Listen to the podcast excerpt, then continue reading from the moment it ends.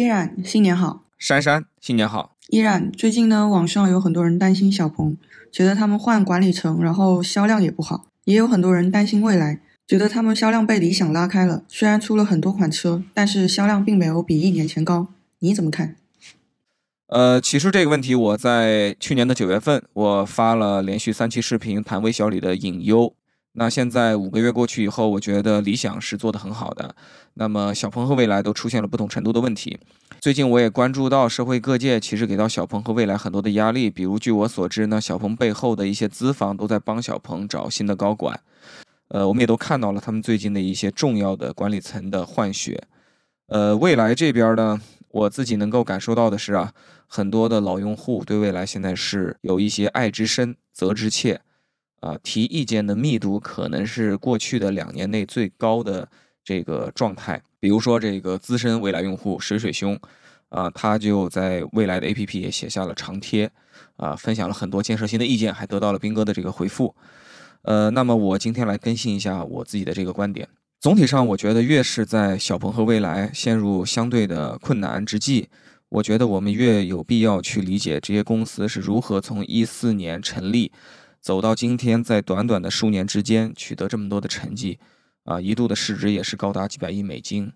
呃，我觉得这些公司一定是非常有自己做对的地方，也非常有自己的特色。所以呢，他们既取得了资本市场一度的成功，也在销量上，客观来讲，一年也卖了十几万台车，然后也更是赢得了很多用户的爱。而且在整个汽车行业，我们知道中国现在有三十个、五十个汽车品牌在进行销售，而我刚说的这两个品牌，是我跟捷安路的朋友一起做电动车的品牌调研的时候，用户永远把他们列进前五，甚至是前三。所以在用户心智当中，他们其实处于极高的份额。所以说，即使他们今天出现很多的问题，我觉得我们不能够在这个时候过度的看到问题，而不看到他们做对的东西。啊，我现在就会有一点点担心，在太多的建设性的意见、太多的批判性的意见和太多的在困难期，呃，习以为常的这种自我否定的情绪蔓延的时候呢，我们很容易掉入另一个陷阱，就是把这些本来美好而且独特的灵魂导入一个。越努力越拼搏，越通往自我奴役的这种陷阱当中去啊！这就是我很真实的一个观点。所以这一期我想解释一下，为什么我说，呃，有可能会把这样的公司带到一个自我奴役的道路。第一个案例，我想请出这个大家都很熟悉的姜文大哥。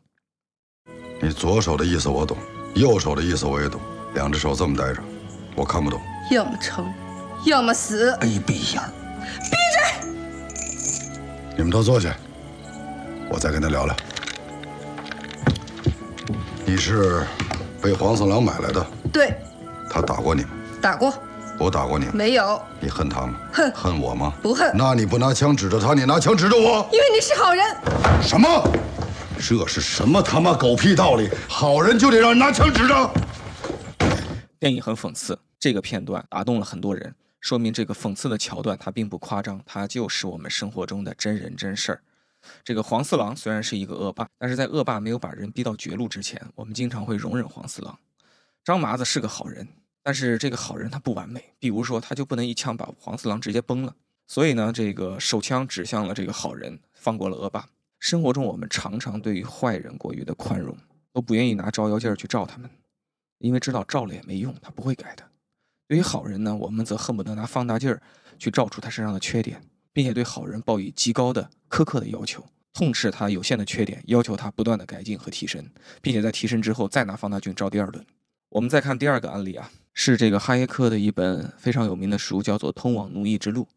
那这本书的这个创作背景，其实是在第一次世界大战结束之后，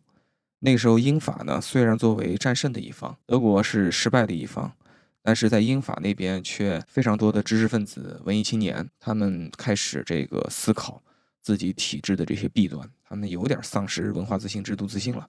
啊，他们更多的往东看，觉得德国的很多东西特别好，觉得沙俄的很多东西特别好，呃，大概的意思就是你不应该让这个社会中的老百姓太多的自由主义、太多的个人主义，要多搞一些集体主义，要多搞一些宏观的调控，这个要少一些资本主义啊，多一些这个控制。竞争是一个有伤害的东西，避开这种竞争，扼杀这种竞争，在这个聪明的、合理的规划下，能够减少内耗，让这个社会呢有更高的效率，通往一个更美好的明天。啊，今天呢不是一个政治经济学的讨论，我并没有意向去讨论这个个人主义和集体主义啊，这个自由市场经济和宏观控制的这个经济到底哪个模式更好。但是我想带给这个我的读者的是哈耶克思考问题的方式。我给大家朗读这样一段啊：这种进步越来越被视为理所当然之事，且不再被认为是自由政策的结果。甚至可以这样说，自由主义的衰退正是由它的成功所导致的。由于已经取得成功，人们越来越不能容忍尚存的缺点，这些缺点现在看起来已经是不可忍受和不必要的了。由于对自由主义政策的迟缓进展日益不能忍耐，由于对那些利用自由主义的用语为反社会特权辩护的人的正当愤怒，以及由于已经取得的物质进步似乎是为无限度的雄心提供了理由。结果到世纪之交时，对自由主义基本原则的信仰已经越来越被人放弃，已经取得的成就则被视为永保无虞、万无一失的财产。人们的目光专注于新的需求，这些需求的迅速满足，似乎由于墨守成规的原则而受到阻碍。要继续前进，就不能期望因循守旧的延续那条使过去的进步得以可能的总框架中的老路，而只能够完全的改造社会。这一点已经越来越广泛的被接受。问题不再是补充和改进现存的机制，而是要完全打碎并更换它。而且，由于新一代的希望完全集中到全新的东西上，对现存社会职能的关注和了解迅速下降，而对于自由体制的运转方式了解的衰落，我们对依赖于自由体制而存在的事物的理解也有所减少。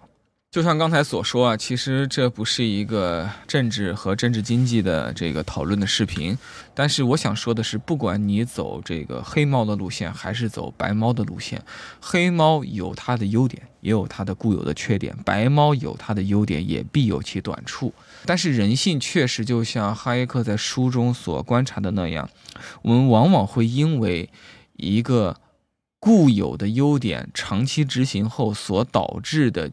美好结果和优势，我们对这种事情往往是有点儿，一开始觉得特棒，时间长了就习以为常，再时间长点就理所当然，认为这些事情就板上钉钉，对吧？刻在你的骨髓里，永远不会丢丢弃了啊。然后呢，在这个时候呢，当它出现一些弊端，出现一些阶段性的问题的时候，我们是非常容易过度的看到另一只猫的优点，并且想把它身上的优势 DNA 移植过来。我们把保定的这种军事管理文化，我们把来自理想的效率至上和来自马斯克的第一性原理全揉在一起，啊，就算塞到了何小鹏和李斌的办公室里，真的能帮助这个公司变得更好吗？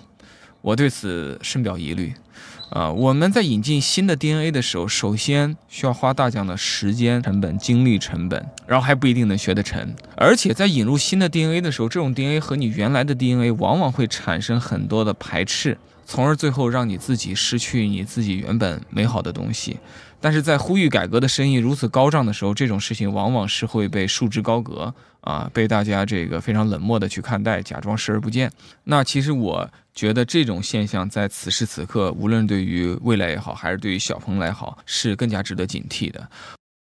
像蔚来这样的企业和小鹏这样的企业，在中国汽车历史上往前推四十年，他们是非常稀缺的动物。退回到二零一八年，一百个人当中是没有一个人相信未来能做成一个用户企业的。没有一个人能在一八年就拍胸脯说中国会诞生一个高端品牌，均价达到四十五万左右，比雷克萨斯、比捷豹、比凯迪拉克、比沃尔沃、比英菲尼迪、比讴歌的均价都要高，而且比其中的很多现在年销量也已经更高了。你退回到这个二零一八年，没有多少企业相信。中国能迅速出现一个在很多的软件的能力和特色上，看上去都有点像特斯拉，让人耳目一新，一眼看上去不像一个汽车公司，像一个智能公司，像一个科技公司，拥有这个非常独特的标签，甚至在很多的软件体验上就比他的老师傅、老大哥特斯拉要更好。尽管他在发展过程中没少向对方致敬和学习。呃，今天是元宵佳节，我在这个哈尔滨的一个酒店，外面冰天雪地，异常的寒冷。咱们想象一下，未来小鹏他就像张麻子，张麻子在这哈尔滨的寒冷的冬天的黑夜，不小心马失前蹄，摔一大跤啊，把这个腿给摔断了。这特斯拉、大众、丰田啊，这些巨人们、成功的先行者们，他们就像黄四郎。这黄四郎的大腿固然是粗壮，那怎么着？你把张麻子的腿给锯了，接上这黄四郎的大腿，难道这未来的路他就好走了吗？当然啊，这个我也不是说未来小鹏百般都好，什么都对。嗯，其实对这些企业我有自己的一些看法，但是我总体的建议就是，他们一定要保留他们绝大多数的美好之处，他们过去走过的这个道路，他们的思想，我觉得是没有大问题的。在这个冬日的黑夜啊，如果我们因为一些阶段性的困难就对自己的这个道路丧失了自信，我认为大可不必。但是具体在这个打法上，考虑到每一年的天气不一样，每个季节的天气不一样，啊，每个时候你遇到的对手啊，一些突发的情况，我觉得还是要灵活的调整一些打法。所以我也会斗胆呢，在接下来的视频给小鹏和未来各自的提出一些我的这个建议和计策。啊，供这个未来和小鹏的朋友以及喜欢和支持未来的和支持小鹏的朋友呢参考啊，谢谢大家。